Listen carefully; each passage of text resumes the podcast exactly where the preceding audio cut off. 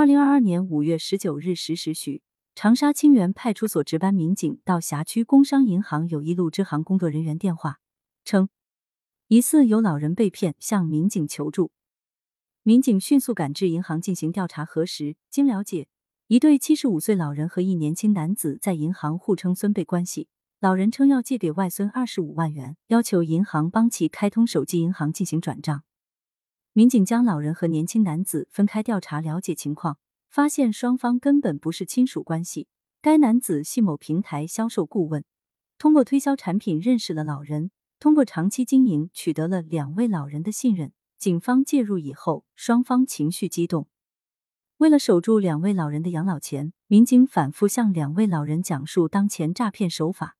这种冒充亲属关系骗取信任、引诱投资非常可疑。通过民警的讲述，两位老人终于提高了警惕，表示不再转账，消除了潜在的隐患，守住了养老钱。